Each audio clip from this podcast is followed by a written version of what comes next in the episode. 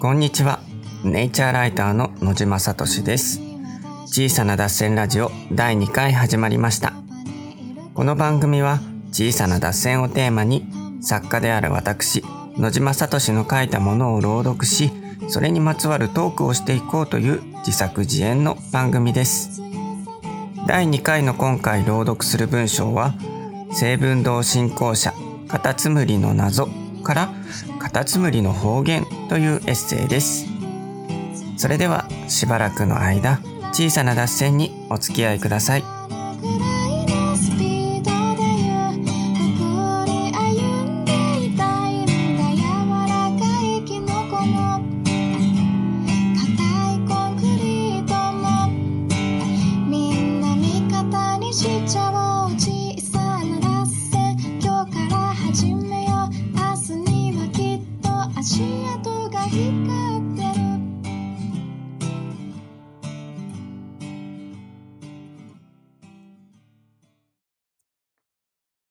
カタツムリの方言。でんでんむしむしカタツムリ。お前の頭はどこにある？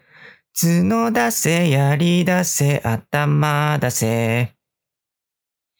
同様、カタツムリは多くの日本人に親しまれている代表的な童謡です。この歌詞の内容は、殻に入ったカタツムリに頭を出せとせっつくものです。同じ子供の歌でも、わらべ歌とは子供たちの遊びの中で生み出され、伝承されてきた歌のことです。同様カタツムリと同じように、カタツムリに出よとせっつくわらべ歌は、かつては日本各地にあり、地域ごとに多様でした。明治44年に尋常小学唱歌として教育用に様々な童謡が作られることになったのですが、そのうちの一つが一部の地域のわらべ歌を元にした童謡、カタツムリです。童謡カタツムリには、カタツムリの別名、デンデンムシの呼び名も登場していますが、これはまさに、デヨに由来した名前です。民俗学者の柳田国男は、著書、蝸牛考の中で全国各地のカタツムリの呼び名を収集、分析しています。柳田によると、デンデンムシと同じ系統の呼び名には、デーデー、デンデコナイ、デーロ、デーラボッチャなど数十種類があります。カタツムリという呼び名は、今から千年も昔の平安時代に作られた辞書、和名類受賞にもカタツブリとして記録されています。肩の由来は諸説ありますが、柳田は殻を傘に見立てたところに由来しているのではないかと推測しています。一方、つむりは粘土を渦巻き状に巻いて作った土器、つぶらが語源となっており、陶器の壺や蛇が巻くとぐろと同じ系統の言葉です。では、マイマイの由来は何かというと、マイマイは巻き巻き、つまり殻の渦巻きから来ているとされます。語呂が良くなるので、マイマイつぶりなどとも呼ばれていたようです。この系統も、ミャーミャー、マイマイドン、ミョミョツノなど数十種類の記録があります。その他には、先ほど述べたように、つぶらとカタツムリを呼ぶ系統もあります。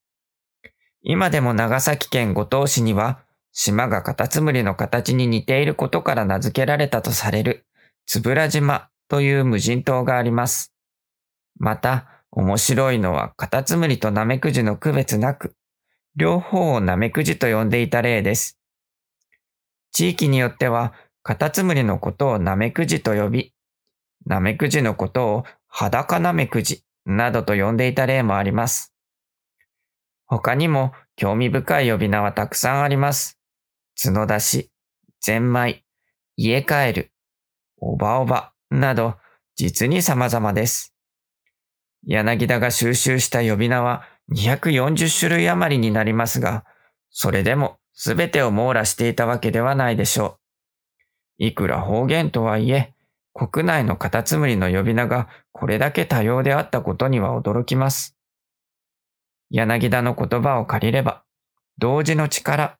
つまり子供との関わりが深い生き物だからこそ、呼び名が変化したり、新たな呼び名が生まれたりしたのではないでしょうか。タンポポの花を使った遊びが4つあれば、その名前も4つあり、つくしを手に取って言う唱え事が5つあれば、その名前もおおむね5系統に分けられると柳田は言います。カタツムリの呼び名が多いのは、カタツムリが子供との関わりが深い生き物である証拠と言えるでしょう。遊びの中で呼び名が少しずつ変化していったのかもしれません。現代ではカタツムリを方言を使って呼ぶ人は少なくなっています。そもそも人とカタツムリとの関わり自体が少なくなってきている今、それはどこか寂しくもあります。この本でカタツムリという言葉を曖昧なままにしておいたのは、言葉の一つの捉え方のみを正しいとはしたくなかったからです。方言にはその地域の人と自然との関わりが現れています。正確なコミュニケーションのために言葉の意味を一つに定めることも大事ですが、自然と人との個々のつながりが息づく各地の方言も大切にしたいですし、これから新たな呼び名が生まれることにも期待したいと思います。ところで、面白いことに、カタツムリに出よとせっつくわらべ歌や言葉は、日本に限ったことではなく、世界中にあるそうです。カタツムリは海外の子供たちにも親しみのある生き物なのです。海外の絵本や童話など、多くの文学作品にもカタツムリが登場しています。私が子供の頃に読んで印象に残っているカタツムリのキャラクターは、カエルが主人公のアーノルド・ノーベルの童話、二人は友達の中に出てくるカタツムリです。主人公が出した手紙を届けるのがカタツムリなので、手紙を待つ時の待ち遠しい気持ちが引き立ちます。皆さんも子供の頃に読んだ物語の中に、きっと印象的なカタツムリがいたのではないでしょうか。カタツムリという生き物は世界中の子供たちにとって不思議と強い魅力を感じさせるようです。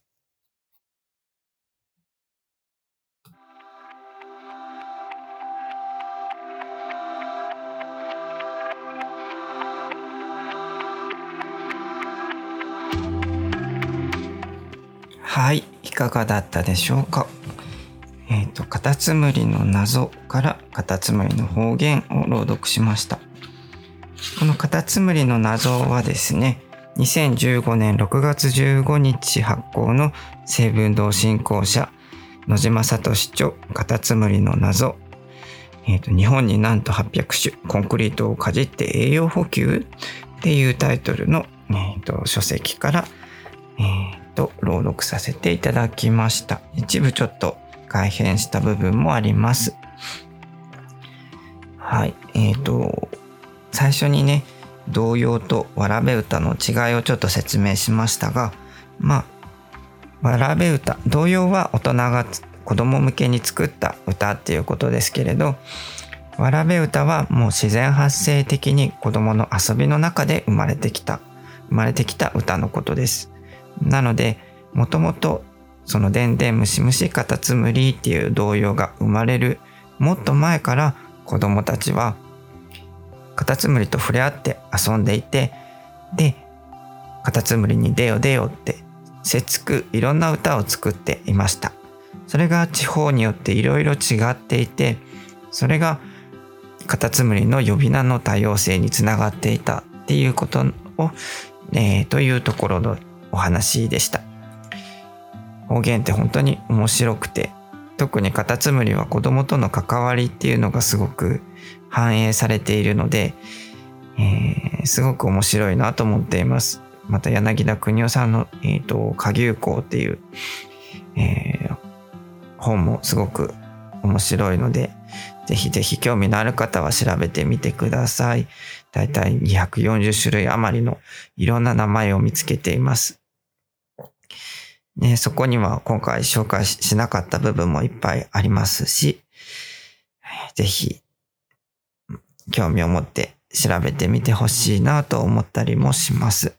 でも大事なことはですね、私自身マイマイ計画っていう野号で、えっ、と、活動していますが、そうやって、やっぱり子供と自然がすごく近近い距離にあって、また子供同士の遊びの中でその生まれた名前が伝承されていく。またその、そういう自然な伝承が生まれる背景には子供の遊び集団っていうのがもう地域に当たり前に存在して、それも異世代の遊び集団がですね、存在していたっていうことでもあります。ねなので前回の話とも実は違うようですごくつながっている、えー話を今回紹介いたしました。そんな前回の一度きりのね、一度きりの出会いという音声配信を受けて、えっ、と、ツイッターの方で感想をいただいたので紹介したいと思います。えーゆうさんから、えーはじめまして、ラジオを拝聴いたしました。私事ですが、やり直したいと願う過去がありまして、相手の思いを想像しては自分の行動を悔やむことが時折あるもので、少し共感を覚えながら拝聴しました。野島さんの優しい語りと音楽に心のこりがほぐされていくようでした。また次回を楽しみにしております。といただいています。ありがとうございます。なるほどですね。やっぱ後悔って誰しもあるものですよね。なんか、なんだろう。後悔って確かにすごく自分も後悔しやすくて引きずりやすいところはあるんですけれど、ね、もちろん傷つけた相手とかいるものなので、それは、なんだろう、一概に良かったとは言えないんですけれど、そういう後悔があってからこそ今の自分があるっていう意味では、なんていうか、すごく悪いマイナスネガティブなことばかりではないんじゃないかなと、そんな風には思って、思うようにしています。はい。それから、まあ優しい語りと言っていただけて本当に恐縮しています。えー、もう音楽はね、本当に瀬戸口めぐみさんの素敵な音楽がついて嬉しく思っています。それから、ちっち夏川さんという方から、優しい声と語り素敵でした。子供に限らず人との距離って難しいなと悔やむことが多々あるので共感しながら拝聴しました。心の疲れが少しほぐれたような気がします。次回も楽しみにしていますといただいています。ありがとうございます。はい。ね。優しい声と語りなどと言っていただけて、えー、っと、本当に恐縮です。ありがとうございます。人との距離難しいですよね。大人も子供も。また子供同士もきっと難しいなって悩んでいるだろうなと思います。ね、コロナ禍になってますます、なんだろう、人との距離っていうのが、関係がなんか、ちょっと難しくくなってるのか、変わってきてるところもあるだろうなと思います。えっ、ー、と、ツイッターの方でもう一つ、とまつさんとお読みするんでしょうか。えー次回も楽しみにしています。テーマソング、お散歩、お散歩のような心地で好きですといただいています。ありがとうございます。本当に素敵なテーマソングをいただいています。瀬戸口めぐみさん、改めてありがとうございます。こうやって、ラジオの収録を自宅でしていてもなんか、その曲を聴くと少し楽しい気持ちになって、瀬戸口めぐみさんにお願いしてよかったなと思っています。はい。では今回はこの辺で時間が来ましたので終わりにしたいと思います。えっ、と、次回はですね、何か自作の物語を読みたいと思っているんですけれど、朗読劇で作った脚本にするか、あるいは別のものにしようかちょっと考え中です。はい。お相手は野島聡でした。また次回も小さな達成にお付き合いください。